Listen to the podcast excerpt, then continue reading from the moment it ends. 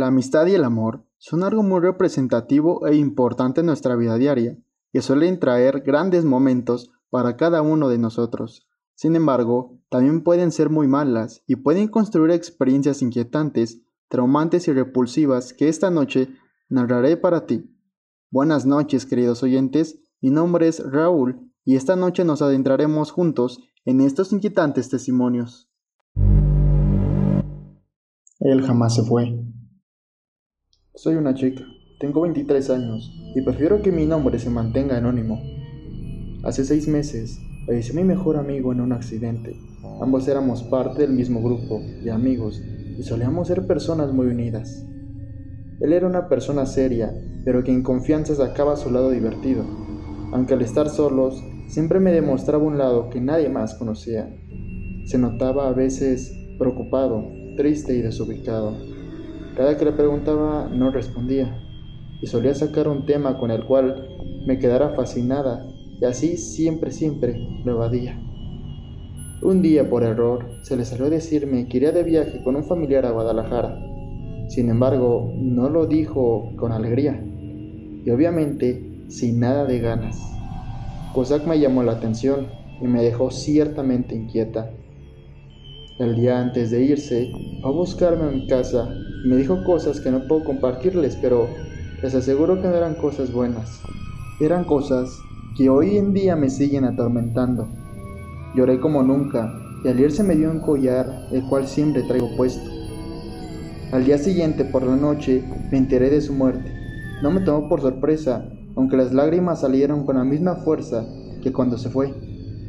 Pero pese a su muerte, yo lo sigo viendo en cada lugar al que voy, al igual que los demás integrantes del grupo. Pero ellos siempre expresan temor, ya que dicen que ven su rostro completamente ensangrentado y con heridas horribles en todo su cuerpo, dejando manchas de sangre por el camino que solo ellos pueden observar. En cambio yo lo veo tal y como lo recuerdo, antes de su fallecimiento, antes de ese accidente. Supongo que me sigue cuidando aleja las malas personas de mí, ya cuando he decidido salir a conocer a alguno que otro chico, siempre me dicen que si no noto al chico herido y ensangrentado que nos mira desde unos metros de distancia. Obvio su temor es muy evidente, ya que su rostro lo expresa. Siempre al final y en cuestión de minutos deciden irse, sin dejar de voltear a su alrededor como si algo los acechara. En realidad, parecen locos, y como es de esperar, jamás vuelven a tener contacto conmigo. En este momento en que les escribo, lo estoy viendo a unos metros de mí. Espero no se moleste por haber hecho esto. Déjame vivir. Hola, buen día o noche. Era el grano. Yo solía tener una mejor amiga. Ella siempre fue una persona muy alegre y que desde que nos conocimos nos cuidamos mutuamente. A veces éramos celosos, y no por el hecho de querer ser algo más que amigos. El día que ella murió en un accidente de auto, yo me sentí muy mal y caí en una depresión muy fuerte durante meses. Sin embargo, ella jamás dejó de dar señales de estar presente. Durante cada día, llegué a encontrar algún artículo perteneciente a ella en diferentes lugares de mi casa o incluso en la calle. Por las noches me parecía oír su voz y a veces le escuchaba llorar y eso siempre fue un factor para deprimirme más. Cuando comenzaba a retomar mi vida y entré a trabajar, conocí a una chica con la que compartía gustos y donde nuestra relación amistosa se desarrolló muy rápido, al punto de convertirnos en novios. Ahí fue donde cosas extrañas comenzaron a pasar, pues de pronto mi pareja amanecía con rasguños en su cuerpo, moretones o directamente mordidas. Esto me trajo problemas con su familia, quien creía que yo la haría, pero juntos comenzamos a buscar alguna explicación, pues pese a estar con ella, no dejé de visitar la tumba de mi mejor amiga un solo día. Sin embargo, y siendo honesto, jamás pensé en ella cuando esto ocurría, hasta que un día mi pareja me mostró una pulsera que había aparecido en el escritorio de su habitación, y ahí me quedó todo claro, ya que esa pulsera era de mi mejor amiga. Ambos pedimos ayuda a diferentes personas, sin embargo, todo lo que se nos dijo e hicieron no funcionó. Al contrario, todo fue empeorando y al poco tiempo después, también yo amanecía de la misma manera.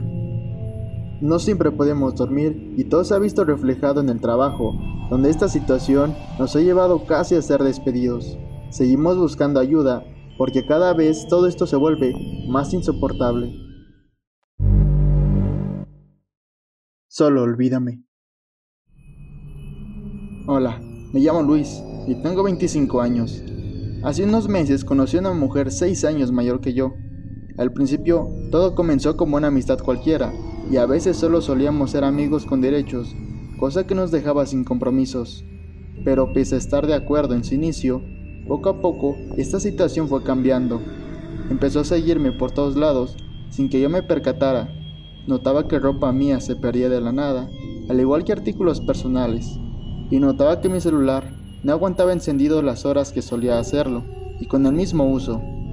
Ni se diga de citas con mujeres que conocía, quienes o cancelaban o solo me pedían que no volviera a hablarles ni acercarme a ellas. Algo ahí me cuadraba mal, pero al final logré enterarme porque una amiga muy cercana a mí me dijo que la había visto y que incluso logré escuchar cómo amenazaba a mujeres jóvenes, con quienes me hablaba en el trabajo con quienes solía citarme. Poco tiempo después, también me percaté de las cosas extrañas que se encontraban en mi teléfono y movimientos inusuales que yo no había hecho. Así que, como pueden imaginarlo, esa señora había hackeado mi celular. Esto fue algo que me molestó y me llevó a hablar con la señora y discutir, ya que cuando fue a verla a su casa, me encontré varias fotos mías en diferentes lugares, incluso lugares que visité antes de conocerla. También encontré una que otra prenda, pero lo que más me dejó inquieto ver un muñeco vudú de mí. No les niego que tuve mucho miedo y cabe aclarar que jamás me enteré ni dio alguna señal de que ella creyera pues estuviera metida en estas cosas. Ese día salí rápido mientras ella me gritaba cosas desde su departamento. Entre las cosas que me decía era que iba a terminar obedeciéndola o me mataría. Desde ahí he estado recibiendo constantemente mensajes de ella donde me amenaza, pero jamás los contesto y cada que la bloqueo recibo más mensajes de números diferentes. Sinceramente no sé qué hacer, porque cuando he intentado proceder, siempre mi situación es rechazada, sin justificación alguna. También he pensado en hacerlo por mi propia cuenta y ya pueden imaginar de qué manera. Pero siempre hay algo que me detiene y no soy yo. Mi salud ha ido a la baja con el paso de los días y seguramente cumplirá su palabra. No olvides que puedes seguirnos en nuestras redes sociales. Puedes visitar y ponerte en contacto a través de nuestra página de Facebook Fantasmas de Gon o a través de nuestra cuenta de Instagram Fantasmas Gon Oficial donde estaremos compartiendo contenido y nuevas dinámicas. Por ahora te deseamos una noche verdaderamente llena de tensión que te deje sin parpadear.